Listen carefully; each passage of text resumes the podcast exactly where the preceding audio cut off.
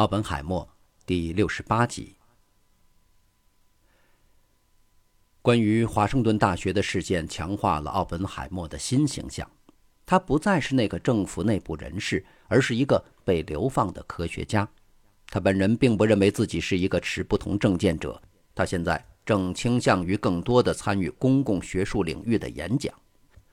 他不再像以前那样为了某项事业筹措资金，或者在请愿书上签名了。他的朋友们觉得他有些消极，甚至有一些畏惧权力机构。他正在绕开所有公共政策的面对面的争论，尤其是那些跟核武器有关的。他不同意那些自作主张的博学者，比如把自己变成一个核战略家的年轻的亨利·基辛格。他私下里告诉利林塔尔。有很多的废话，他认为这些是用理论研究和实地调查就能解决的麻烦。不过，奥本海默没有公然声讨基辛格或者其他的任何的所谓核战略家。同一年春天，奥本海默拒绝了伯特兰·罗素发来的邀请，这次是请他去参加帕克沃什会议的开幕式。这是一个由工业家塞勒斯·伊顿、罗素。利奥齐拉和约瑟夫·罗特布拉特所组织的国际科学家们的集会。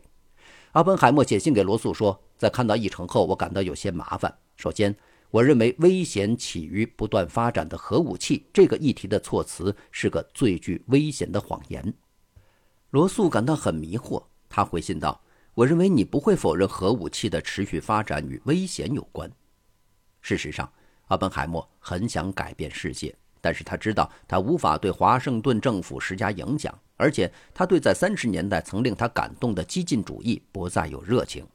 正如他被逐出教会，且不允许他自由地加入白天的伟大辩论，这使他更倾向于审视他自身。弗兰克·奥本海默认为，他的哥哥对无法回到政府部门感到沮丧。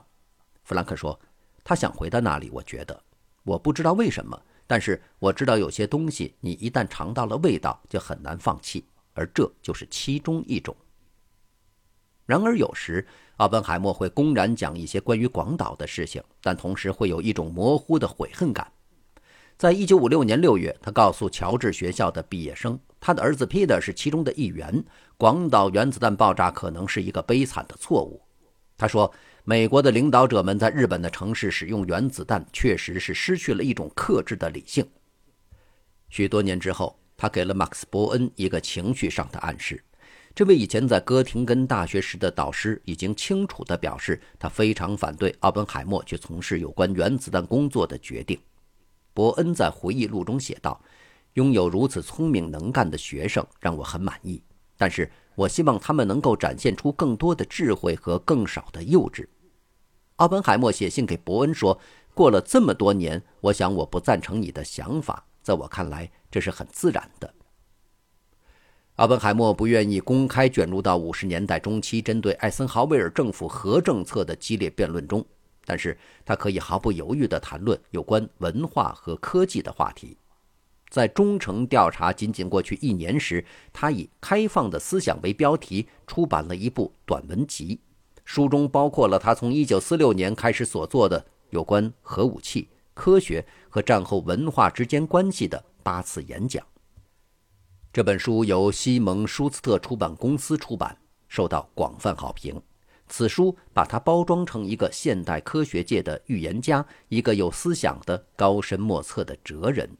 在这些短文中，他为一种开放思想辩护，认为它是一个开放社会所必须的组成部分。他为秘密的最小化举了一个例子。他评论说：“我们似乎知道，而且似乎在一遍又一遍地回忆这个基本常识，即在高压政策下不可能实现这个国家在外交政策领域里的目的。”奥本海默谴责那些认为一个强大的、拥有核武装的美国能够单方面采取行动的人。奥本海默说：“盲从正义的危害无法估量。”这样的问题不单单出现在政治领域，它还出现在科学、个人生活、文学和艺术的方方面面。我们可以用一种被称为风格的办法来解决这个问题。这个风格可以让我们行动迅速但不莽撞。这个风格让我们的外交政策在满足自身需要的同时，也考虑到其他民族的需要和感受。这个风格让我们谋定而后动。这个风格就是使权力让位于理性。一九五七年的春天，哈佛大学哲学和心理学系主任麦克乔治·邦迪邀请奥本海默来做演讲。他想把这个邀请扩充为一个辩论会。一群由阿奇波尔德·罗斯福领导的哈佛毕业生威胁说：“如果同意奥本海默讲话，就停止捐款。”罗斯福说：“我们认为一个撒谎的人不应该在一个座右铭叫‘真理’的地方演讲。”邦迪主任听到这个抗议后，强调要出席四月八号的讲座。奥本海默给他的一系列六个公共讲座冠以“秩序的希望”为名，在开场演说上。一千两百人挤满了哈佛最大的讲演厅——桑德斯剧院。另外八百人在附近的会堂通过广播来听。为了防止抗议，全副武装的警察镇守在门口。一面巨大的美国国旗挂在讲台后的墙上，给这个场景一种古怪的电影般的气氛。巧合的是，约瑟夫·麦卡锡参议员在四天前去世，他的遗体就躺在国会山供人瞻仰。正当奥本海默站起来要讲话时，他又犹豫了，随后走到黑板前写了一句：“愿他安息。”观众中有一些人在小声议论，这是对疑似参议员大胆无礼的无声指责。奥本海默回到讲台，面无表情地开始了他的演讲。埃德蒙·威尔逊参加过其中一个讲座，他后来在日记中描述了自己的感想：当哈佛大学校长。内森·普西开始介绍奥本海默时，他独自坐在讲台上，紧张且难堪地抖动手脚。但当他开始演讲时，大家都目不转睛地看着他，整个会场没有一点声音。他说得很平静，但声音极具穿透力。在谈到威廉·詹姆斯以及他和亨利的联系时，他并不是在照着稿子念。开场白令人激动，他并没有故弄玄虚。但是他提出极其深刻且存在于每个人思想深处的问题，就像埃琳娜说的那样，每个人都感觉到了自己的重大责任。我们所有人都被感动了，并且受到了激励。后来，威尔逊开始思考，奥本海默是否是一个被时代所迫害的伟人，一个并不比其他人知道更多的人。而他的谦虚使我汗颜，像许多听过奥本海默讲座的人一样。威尔逊一回想起这段经历，就有一种脆弱且困扰的对未来不确定的感觉。奥本海默继续娴熟地主持着研究院工作，他为他的创造感到骄傲，就像二十世纪三十年代的伯克利是世界上理论物理学最有名的研究中心之一。这个研究院对很多年轻或年老的有才华的学者来说都是一个天堂，但是。奥本海默自己却没有弄清楚自己复杂的个人命运。当二十七岁的杰里米·伯恩斯坦一九五七年加入研究院时，他被通知说奥本海默马上要见他。当伯恩斯坦走进博士的房间时，奥本海默轻松愉快地问他：“在物理学当中有什么是新的和不变的？”在伯恩斯坦还没能想好答案之前，电话响了。奥本海默示意让他先等会儿，自己接了电话。伯恩斯坦从没有见过奥本海默这样随意的人。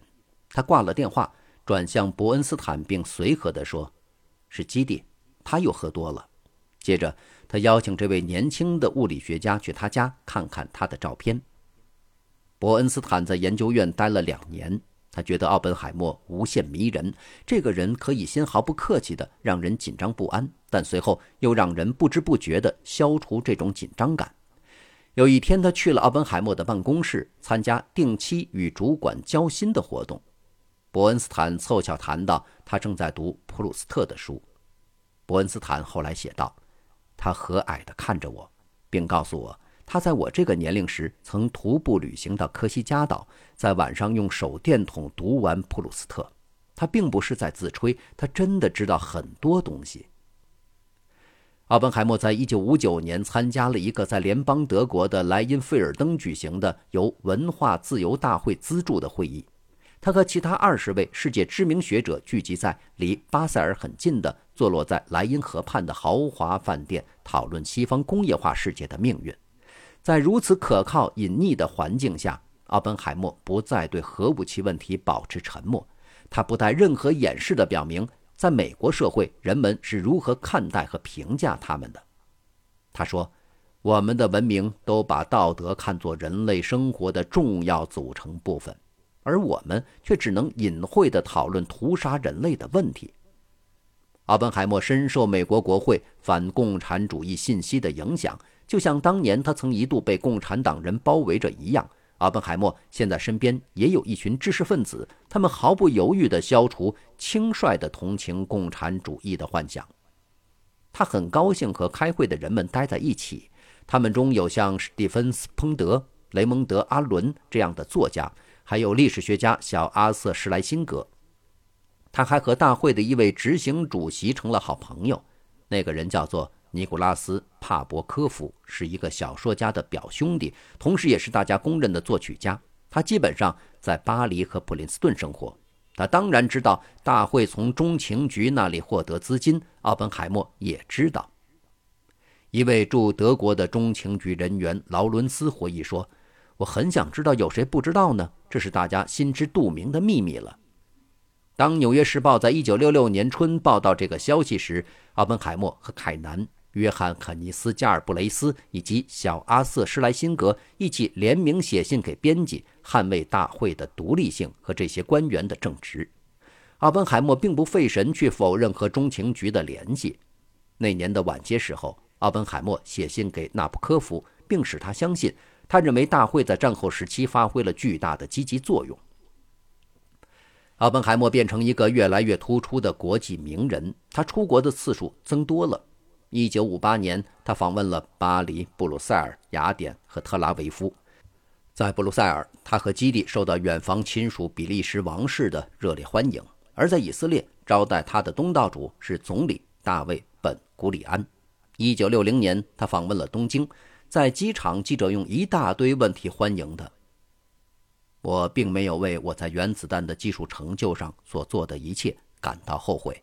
我现在并没有感觉不好，至少我现在的感觉比昨晚好。这个含蓄、略带情感的表达可能是不太容易的。利林塔尔非常钦佩奥本海默的思维能力，但对他所观察到的奥本海默的家庭生活感到非常不理解。他后来说，他的才华和他别扭的性格是个巨大的反差，他不知道如何跟别人打交道，特别是和他的孩子。利林塔尔后来无情地总结道：“奥本海默毁了孩子的一生。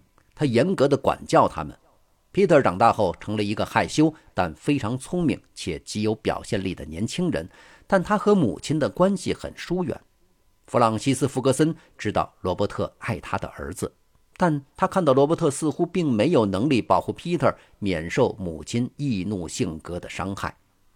1955年。”罗伯特和基蒂将他十四岁的儿子送到在宾夕法尼亚市镇教会贵族寄宿制学校——乔治学校，希望这段地理上的距离能够缓解儿子和妻子之间的紧张关系。一九五八年，一场危机爆发。当时，奥本海默在巴黎做一个学期的访问教授，他和基蒂决定将十三岁的托尼从他的普林斯顿私人学校里接出来，并将他带在身边。但他们决定将十七岁的彼得继续留在乔治学校。罗伯特写信告诉他的弟弟彼得想拜访在牧场的弗兰克，可能想在新墨西哥的某个度假牧场里找一份临时工作。罗伯特写道：“他仍处在异变的情绪当中，我恐怕无法预料会发生什么。”罗伯特的私人秘书弗纳霍普森说：“将皮特遗忘是一个巨大的错误。”他非常伤感，我在他那边感受颇深。霍布森告诉罗伯特他的想法，但很明白基地已经做好决定。霍布森看得出这是皮特和他父亲关系的一个真正的转折点。霍布森说，曾有一段时间，罗伯特不得不在他非常喜爱的皮特和基地之间做出选择。基地造成了二者必选其一的状况。只有上帝才知道罗伯特那时候在想些什么。他最终选择了基地。感谢收听这一期，欢迎继续收听下一集。